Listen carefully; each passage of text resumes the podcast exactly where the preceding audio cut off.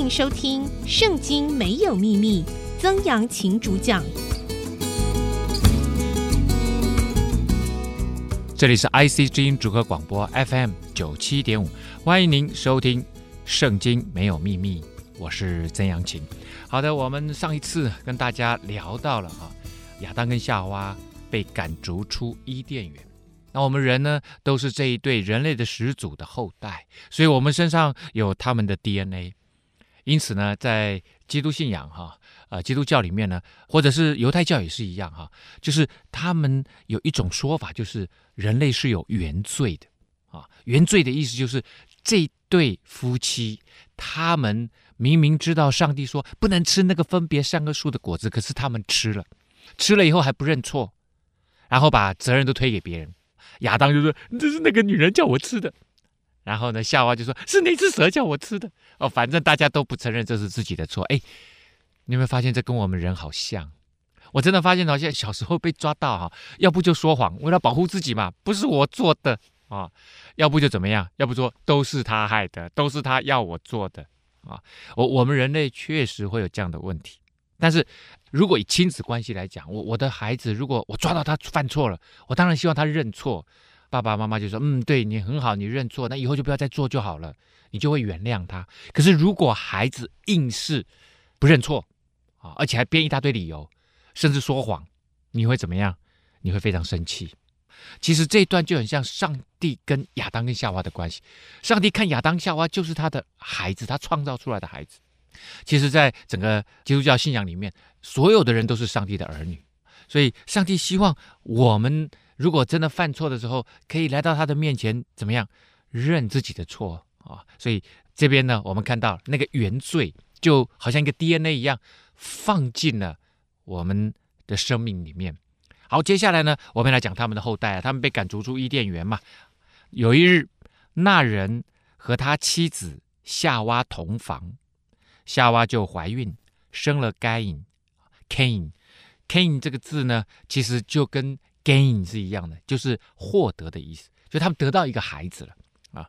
那那人其实就是亚当，因为亚当就是人的意思哈，男人的意思哈。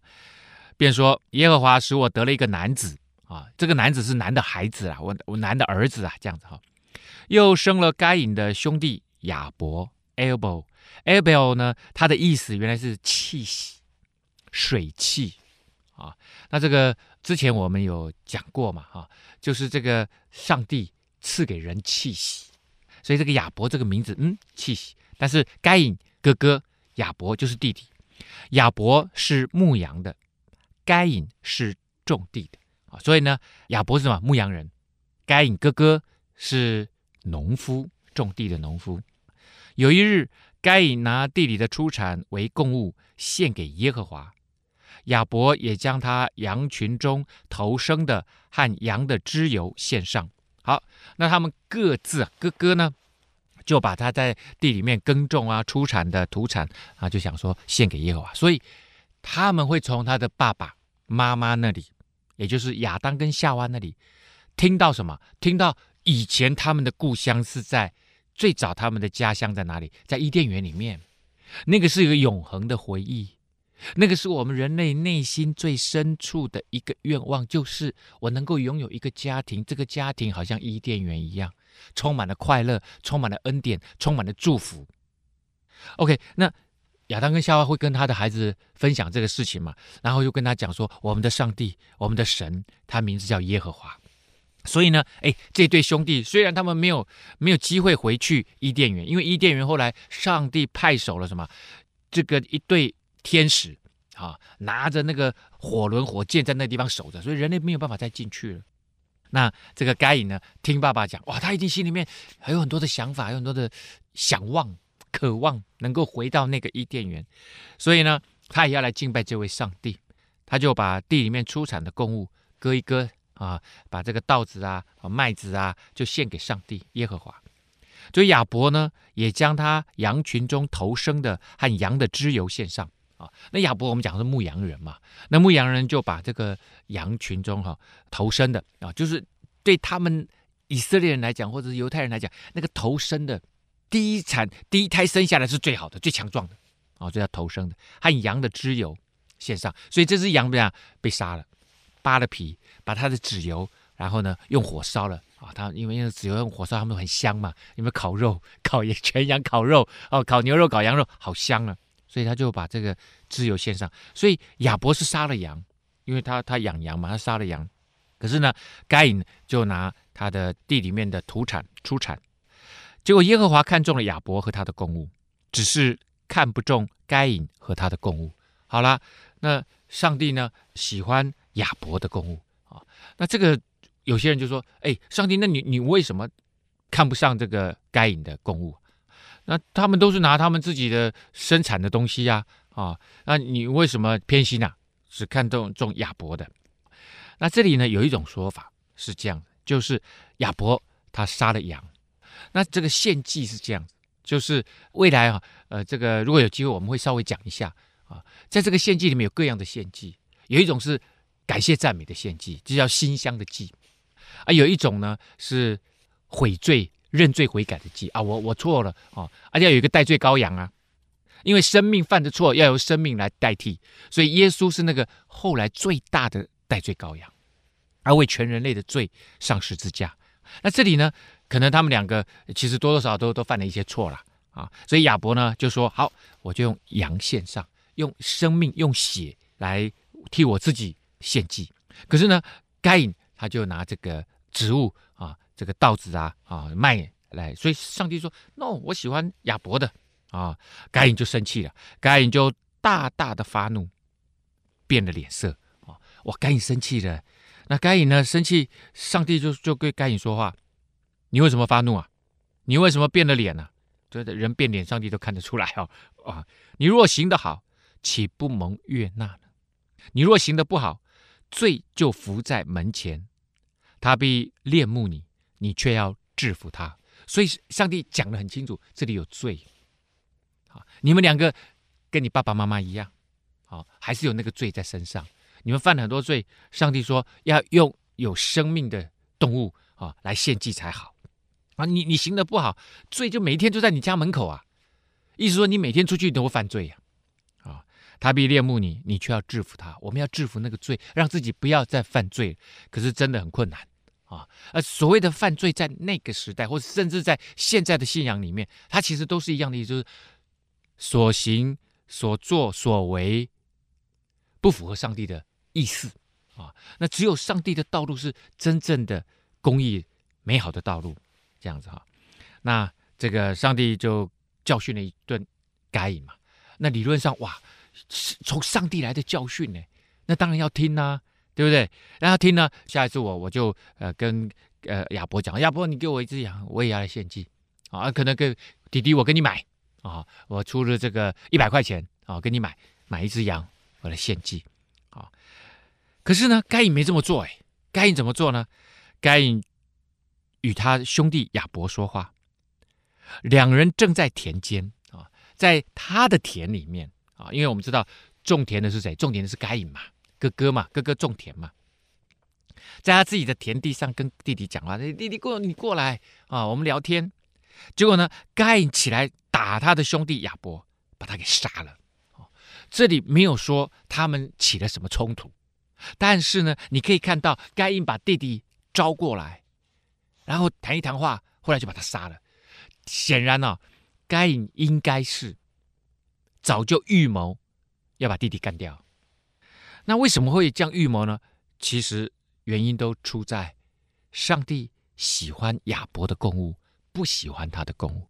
他心里面有那个比较的心呐、因为这时候就我们两个啊，对不对？我们是下一代啊。那上帝喜欢你，一比较，我是比较不好的，你比较好啊。所以呢，他心里面就怎么样？就嫉妒他的弟弟。所以 jealousy 这个主题啊，在西方的文学里面是被很深、很深、很深的这样子的一个研究啊。而人为什么会有 jealousy？为什么会有嫉妒？很简单呐、因为比较嘛。你有我没有，我就开始嫉妒你了，对不对？我觉得你比我好，我就嫉妒你嘛。那嫉妒它好像是一个那个一种恶毒的水。一种很可怕的火在里面烧啊，啊，那那让你永远都不快乐，好，你永远都不会快乐。然后就是说他比我好，我要把他毁掉了。嫉妒到最后就是要毁掉对方。所以在这里看到了，该隐就起来把他的弟弟亚伯杀掉，因为唯有把亚伯毁掉，他才不会输给亚伯。其实他把亚伯毁掉，他就永远输给亚伯了。哇哦，好，所以这就是人类第一家庭的故事。有一对犯了罪的夫妻，生了一对兄弟，然后这兄弟犯了人世间第一桩的谋杀案。啊，这个哥哥把弟弟给杀了，原因是什么？原因就是嫉妒，原因就是人跟人之间的比较。所以你会发现，哎，你只要跟别人一比较，其实我相信每一个人都有他的长处、他的优点。你一跟人比较，你把对方的长处跟你的缺点一比较，你就不快乐了。人只要一比较就不快乐。心里面就开始会有嫉妒产生，哇！那接下来那个生命就很可怕了啊！该隐杀了他弟弟亚伯，耶和华就对该隐说：“你兄弟亚伯在哪里？”他说：“我不知道啊，我岂是看守我兄弟的吗？”哎呦，讲话实在是很冲哈！哎，那上帝呢？当然知道亚伯去哪里，他就故意问该隐，你看到吗？该隐说谎了，他说：“我不知道。”他怎么不知道？是他把他弟弟给杀了，把他弟弟给埋了。嗯，我岂是看守我兄弟的吗？你确实不是看守你兄弟的，但是是你把你弟弟给杀了。你知道你弟弟去哪里？所以，我们人类为了保护自己，你看他那个罪就是一桩接着一桩，从嫉妒、谋杀，接下来说谎。所以，上帝说：为什么罪会在你的门前这个恋慕你？那个罪就一桩一桩跟着来。人生就失控了。其实我们人生很多时候都是从一个很小的事情开始，然后就开始失控。然后呢，耶和华说：“你做了什么事呢？你兄弟的血有声音从地里向我哀告，地开了口，从你手里接受你兄弟的血。现在你必从这地受咒诅，你种地，地不再给你效力。”你必流离飘荡在地上，哇！上帝一连串对该隐说了的话哈，我们来听听看。他说：“你到底做什么？”所以其实上帝完全都知道，上帝是全知全能的，他对我们生命完全能理解，所以他知道我们的弱点。我们常说，上帝是蛮有怜悯的上帝，怜悯就是我知道你弱点，我可以接纳你，而且上帝他不仅是接纳我们，他还要帮助我们从那个弱点怎么样能够走出来。你兄弟的血有声音从地里向我哀告啊！人死了不是就归于虚空的虚空啊？人死了是会有灵魂到上帝那里去的。他跟上帝讲：“上帝，我哥哥杀了我。”地开了口，从你手里接受你兄弟的血！现在你必从这地受咒诅。本来上帝跟亚当说什么？你要泪汗流满面呐、啊，才得糊口啊！那个时候种地可能很快，因为地很肥沃啊，刷刷刷刷刷，什么东西都长出来，很容易丰收啊。他现在说，你已不会再像以前那么容易了，地不再给你效力，而且呢，你必流离飘荡在地上。现在你不适合再种地了，你给我去流浪。这个流浪的主题啊啊，其实某一个程度上啊，也是未来以色列这个民族的主题。那。呃，我们稍后再来讲。而我们讲说这个犹太人，或者是讲他们是希伯来人啊。呃，希伯来人之后我们会讲到，其实最早被称为希伯来人的，其实就是谁？不是该隐啊，不是该隐，是后来被称为信心之父的亚伯拉罕啊。亚伯拉罕呢，他离开他的家乡，跟着上帝一起去流浪啊。那那一个希伯来人的原来的意思就是寄居的人，寄居的概念啊，就是你。离开你的故乡，到了另外一个地方去生活，那你人生地不熟啊，你所有的资源都没有啊，你只好怎么样？你只好依靠上帝。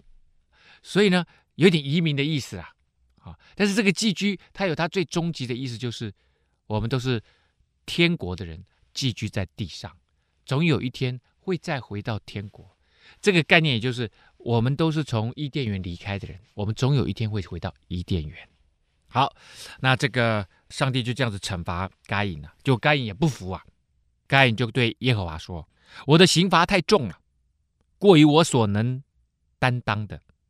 你如今赶逐我离开这地，以致不见你面，我必流离飘荡在地上，凡遇见我的必杀我。所以那个时候，那个地上已经有其他很多人了。然后呢，这个该隐就对上帝说：“我的刑罚太重了，哦，你你现在把我赶逐出去，大家都知道我是个犯罪的人，大家知道我手上沾了我弟弟的血，我是一个流浪，我未来我就必须在地上流浪，而且我还见不到你的面。其实很奇怪哦，该隐，上帝要他离开啊，你说谎，然后呢，你又谋杀，你又嫉妒啊，你走，你走。”然后呢，该隐说：“呃，你你这样把我赶出去，我就见不到你面。你你上帝在你身边，你也没有好好把握。然后现在上帝要你走，啊，你又觉得说你你现在把我赶走，让我每天都不能看到你，这很奇妙啊。所以人内心深处有一个需要上帝，有一个需要终极的关怀的那种那种需求，不管是上从上帝来，或者从其他宗教来。”甚至无神论，某个程度上也是他对自己生命的终极的一种想法。好了，你你不要我见，你不见我的面哦，我就会飘荡留在地上。现在很多人都知道我犯罪了，他们会追杀我。所以呢，上帝说：“好吧。”这是我就说，上帝是蛮有怜悯的上帝嘛。凡杀该隐的，必遭报七倍啊！上帝就让地上所有人都会害怕这件事情，说他们不能去动该隐。所以，上帝不要我们报仇，不要我们自己报仇。耶和华就给该隐立一个记号，免得人遇见他就杀他。所以该隐身上是有记号的啊，什么记号我不知道啊，哈，可能他额头上会发亮，或者是额头上有个印记或怎么样，反正大家看到一看到他就知道说这个是一个谋杀的人。但是我们不能动他，因为他是上帝保护的人。为什么？因为该隐向上帝发出呼求，即使是这样一个犯罪的人，可是他也是上帝的儿女。上帝就说：“好，你发出呼求，我就。”用一个方式来保护你，所以谁杀该隐要遭报七倍啊！他在他身上有一个记号。于是该隐离开耶和华的面，去住在伊甸园东边挪得之地。啊，好了，哇，那亚当你你有一对儿子啊，那那你被杀了一个怎么办？而且这个离开的这个儿子啊，啊又不是很听话，听起来就这个老大不听话，所以呢，我在想说，他们夫妻两个哈，一定心里面很难过啊。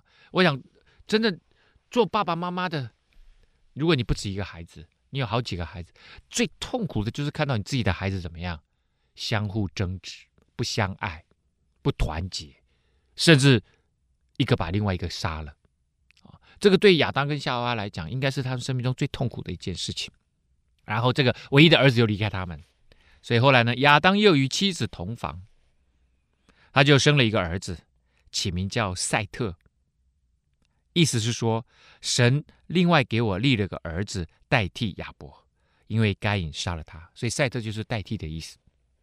上帝知道我心里面的痛苦，心里面的损失啊，啊，那个 lost 啊，那个空缺，上帝用赛特来填补那个空缺。赛特也给生了一个儿子，起名叫以挪士。那时候人才求告耶和华的名。哎，你会发现亚当跟夏娃被赶逐出去啊！亚当跟夏娃当然跟上帝，他们跟上帝有直接的关系的。可是这个该隐跟亚伯啊，然后呢，一直到赛特，一直到以挪士啊，到了第三代以挪士这个时代呢，开始人怎么样求告上帝？因为他们跟上帝越来越远了，他们不像这个亚当跟夏娃，他们直接跟上帝可以面对面的，或者是该隐跟亚伯跟上帝面对面。他们越离越远，越离越远。所以呢，这时候人类开始求告。求告的意思是有距离的，啊，可能呃没有看到上帝。就像我们今天，我我我们就是跟上帝祷告，就是那个求告的意思。好，那这个第一家庭里面的悲剧啊，啊，我们就讲到这里啊。然后接下来我们要讲一个大家都非常熟悉的故事，而且他的故事后来留给我们的，我们到今天都还会遇到的事情。什么事情呢？诶，有些时候下雨的时候。然后一边出太阳，你会看到什么？会看到彩虹，就跟这个人有关系。好的，接下来呢，呃，我们会跳了好几代啊，哎，那个时候的人活得特别长啊，他们一活动不动就活到七八百岁、八九百岁啊，但是好像没有看到超过一千岁在圣经里面啊。当然后来人类呢的这个岁数呢就越来越短了。啊、现在好像能够活到一百二十岁就已经是不得了了不得，可能你已经在全世界排名前几名了。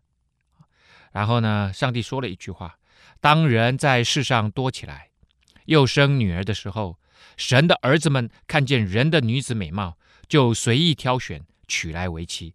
这个神的儿子们哈，有另外一种说法是，可能是呃这个天使啊，也不知道啊。反正呃，圣经里面有很多东西，实际上我们并不是真的那么了解的啊。我也不强求去解释它了啊。反正呢，就有一群像天使一样的，跟地上的人的女子就结合了。啊，然后呢，呃，耶和华就说：“人既属乎血气，我的灵就不永远住在他里面。然而他的日子还可以到一百二十年。所以呢，上古的那些人，他们活得特别长。那上帝就说了：从此以后啊，我呢，哎，就不神的灵只要住在人的里面，人的生命就可以一直延续。上帝说：我不再给用那么长的时间给人们了，我决定啊，大概一百二十岁。”就是人的啊，这个生命的一个呃极限啊。当然呢，在这以后，我们还可以看到，还有一些人，他们生命超过一百二十岁啊，但是已经很少很少很少了。可是呢，这个可以看得出来啊。第一个啊，这些人是上帝大大祝福的人啊。第二种人呢，就是他那那个时代啊，压力没有那么大啊。那个时代呢，不像我们现在工商社会，大家都呃 squeeze our time，把我们的时间呢硬是要挤出来，人的压力越来越大，越各式各样的疾病都出来了。呃，上帝啊、呃，在那个早期，呃，这个呃人类的生活比较没有那么压力，所以呢，哎哎，这个生命可以啊、稍微延长一点。大家还记得吗？现在不管什么高加索山呐、或者是日本的什么深山里面，有有很多人怎么样？他他的生活啊，呃，时间特别的这个长，而且很稳定。这些人他们都是日复一日，都非常的规律啊。然后甚至每一天可能还喝一杯烈酒。我看到好多那个报道啊啊，那些老太太、老先生们啊，然后他每天生活很规律，然后没什么压力哦，他们可能就活到一百二十岁啊，可活的呃，就像以前的呃，上帝给人的那个那个界限差不多。好了，在这个时候呢，地上的人呢、跟这个天上的这些伟人或者是神的儿子们交合，然后呢，就呃生出了一群很强大有能力的人。可是呢，这些人生命当中乱七八糟。耶和华见人在地上罪恶很大，终日所思想的尽都是恶。耶和华就后悔造人在地上，心中忧伤，因为他看到做做出来这些人都不听上帝的话。然后呢，都做一些害别人的事情，心里面想的都是恶念呢，啊，好像从一起床就是想说怎么样害别人，怎么样赚更多钱，怎么样压榨别人，啊，耶和华说：“我要将所造的人和走兽，并昆虫，以及空中的飞鸟，都从地上除灭，因为我造他们后悔了。”，上帝看到这个世界啊，这个这个充满了罪恶，他说：“那您可不要啊。”好了，可是有一个人啊。上帝很奇妙，仅仅是一个人，他都愿意为这个人继续他的计划啊！唯有挪亚在耶和华眼前蒙恩。哎，挪亚，大家一听到挪亚，很多人大家应该都很熟悉了啊。其实不管你有没有信教啊，是不是基督徒，其实很多人怎么样？我们在小时候都看过这个故事，挪亚方舟的故事。是的，那现在我们就来讲挪亚方舟的故事啊。挪亚为什么在只有挪亚在上帝面前蒙恩呢？啊？呃，我们先来稍微介绍一下挪亚这个人啊。挪亚的后代呢，记在下面。挪亚是个异人，好，异人这件事情啊，义就是公义的义，正义的义啊。义人呢，就是做对事情的人。什么叫做对事情呢？就是符合上帝旨意的人。因为上帝是那个良善的源头啊，所以呢，你符合上帝的旨意，就活出那个良善的生命啊。所以这个义人，那也因为你相信上帝掌管一切。所以，义人一定是相信上帝的人。所以，这个义人呢，在基督徒的信仰当中，他一个很重要的定义就是因信称义。因为完全的相信上帝，所以你会被称为艺人。他一定是跟相信上帝这个概念是绑在一起的啊。在当时的世代，是个完全人，完全人就是完全符合上帝的意思。挪亚与神同行啊，这边。很奇妙，他说他跟上帝一起走，上帝走到哪里，他就走到哪里。这当然是主要是上帝的心意，他走在上帝的心意里面，他明白上帝的心意。他如何能够明白上帝的心意，与神同行呢？很简单，就是他一直在思考：上帝，如果上帝面对这件事情，上帝会怎么做？啊，所以他常常去思考这个问题，所以他就与神同行。挪亚生了三个儿子，就是闪、含、雅弗啊。这个闪呢，就是后来 Semite 啊，就是这个闪族的祖先。世界在神面前败坏了，地上满了强暴。这个强暴就是有能力的人就欺负那个没有能力的人。这个在上帝他是不喜悦的，他希望每一个人应该都像兄弟姐妹一样，都要互相相爱。相爱是什么？就是强的帮助弱的嘛，有钱的帮助没有钱的嘛。他希望是一个这种相爱的、满足对方生命的关系啊。但是呢，人类都不是，人类都是掠夺的哦。你看啊，我们以近代来看的话，工业革命以后啊，那些资本家。啊，美其名说让大家都能够来工作啊，我创造很多工作机会给你们了啊。最近我考了一个呃研究生的硕士论文啊，他讲到上海的这个不管是英国的资本家、日本的资本家，或者是呃中国自己本地的资本家，他们开的那个纺织工厂啊，一天呢、给这些男工啊，是这种成人的男工人呐、啊。一天大概能够赚到八角钱呐、啊，那个袁大头啊，就是那种八角就已经很不错了啊。女士大概就赚四角钱到六角钱，那个童工大概两到三角钱，而一天一个人呐、啊，基本的需要需求啊，可能就是将近五毛钱啊。所以，即使你你努力工作了一天，如果是一个女士去工作，他可能连他要吃饱的钱都不够，那他还要住啊。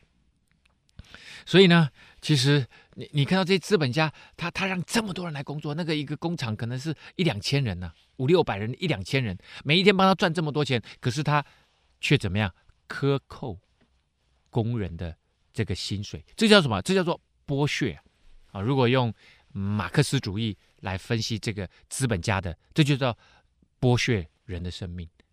而这个剥削呢，对马克思来讲，就是他的生产工具。跟他的人分离了，生产工具属谁的？生产工具属这个这个呃资本家的。呃，资本家，我我所有工厂的东西，我你只是来这帮我做做东西而已啊，啊！可是他是一起帮你创造利润的人，所以应该要分润给他才对啊！所以呢，这个叫强暴，强暴就是有能力的人欺负没有能力的人，有资本的人剥削没有资本的人。上帝不喜悦这样的事情。神观看世界。见是败坏了，凡有血气的人在地上都败坏了行为，这些都是罪，都是败坏，上帝非常的不喜悦。好的，我们讲到挪亚啊，然后呢，上帝为什么要找到挪亚？第一个啊，这个呃，上帝要有一个帮忙他啊做一件重要事情的人，这个人呢必须是合上帝旨意的，愿意顺服上帝的人。当然就找到了谁？就找到了挪亚。这在那个时代。只有挪亚顺服上帝，挪亚是个完全人，呃与神同行，所以上帝爱这个人，就拣选他出来，为他做一个重要的计划。什么计划呢？其实大家都知道啊，就做方舟嘛。为什么要做方舟？因为那个时代充满了强暴，大家都在犯罪。上帝说：“重新开始啊，他要一个重新的开始啊。”好了，呃，所以上帝呢，就呃跟挪亚说了啊，要把。世界凡有血气的人，他们的尽头都来到我面前了啊！这些人，他们好像把他们的自己的生命都带到尽头了，就是行恶已经到一个程度了，上帝都没有办法忍受了。上帝为什么会忍受人的罪恶？因为上帝不是能够忍受罪恶，上帝是希望继续容忍，看看你能不能够认罪悔改，能够回头啊！可是上帝好像已经被已经忍到一个程度了。啊！地上都满了他们的强暴，我要把他们和地一同毁灭啊！所以呢，上帝就找了挪亚出来啊，要做这件事情。然后怎么做呢？他说：“你用歌斐木啊，那个一种木头造一只方舟，分一间一间的造，里外抹上松香。那松香它防水，而且又这个粘着嘛。方舟的造法呢是这样：要长三百肘，宽五十肘。”高三十肘，那这一肘呢？其实我们人的一肘，它大概就差不多是，你就讲零点五公尺好了就差不多是零点五公尺的概念。所以长三百肘呢的意思大概就是长一百五十公尺长的这样子的一艘船。好，方舟上边要留透光处，高一肘。方舟的门要开在旁边。方舟要分上、中、下三层。那这个看起来，这个上帝的指示非常的明确啊、那后来就很多人就不管是图画书、动画、电影啊，哎，大家好像都都能够按照这样的指示，多多少少造出一个类似的方舟哈。好了，看呐，我要使洪水泛滥在地上，毁灭天下，凡地上有血肉、有气息的活物，无一不死啊。我却要与你立约，你同你的妻与儿子儿妇都要进入方舟。凡有血肉的活物，每样两个，一公一母，你要带进方舟，好在你那里保全生命。飞鸟各从其类，牲畜各从其类，地上的昆虫各从其类，每样两个，要到你那里好保全生命。你要拿各样食物积蓄起来，好做你和他们的食物。好，这边讲了几件事情。第一个，你要有木头做一个方舟。然后呢，首先上帝先讲人要活下去啊，所以你跟你的妻子，还有儿子跟儿妇，其实他那时候有三个儿子，我们叫闪、韩跟雅夫，而且他们都结婚了啊。所以呢，再加上挪亚跟他老婆，八个人。那看起来好像这时候上帝没有说你有孙子。啊，所以他的儿子呢，应该是结婚了，可是还没有孩子啊，所以八个人要进入方舟啊。然后呢，另外你看得到的这些动物啊，看起来都是动物了，一公一母要带进方舟。为什么一公一母？哦，很简单，就是能够繁殖嘛，啊，繁殖。好，在那里可以保全生命。然后呢，天上的飞鸟也是一样，各从其类；牲畜各从其类；地上的昆虫各从其类。所以这是一个非常重要的概念，就是。各从其类，也就是在基督的信仰，在圣经的神学里面，它是不支持演化论，它其实是支持什么？就是你是什么动物，你就会一直是什么动物。人不会是从黑猩猩变来的，也不会从猴子变来的。也即使从现在最新的科技来看，这也是不可能的事情。其实不管是在哪里发现一个头骨，然后说这个头骨是人类一百五十万年前的，这个都是无法验证，这都都是推测而已。而且这个头骨是不是真的是人的头骨？很多那种什么北京猿人的那个头骨啊，很多看起来其实都是就根本就是猴子的头骨，哈、哦，根本就未必是人的头骨。好，那各从其类的这个概念，因为有 DNA 啊，从一个微观来看，那个 DNA 其实才是真正决定生物的那个本质的东西啊。每一样都两个，要到你那里保全生命，因为生命要生生不息，一直延续下去。还有更重要的是。还拿食物啊，而且这个食物呢，还不只是你跟你家的食物而已啊，不是人的食物而已啊。这时候还有什么？还有长颈鹿啊、狮子啊、老虎啊，哦，还有蛇啊，哦，还各各式各样的动物，还有昆虫也要，蝗虫啊，这些都要食物。所以基本上哦，我觉得那个时候挪亚他应该有特殊的能力。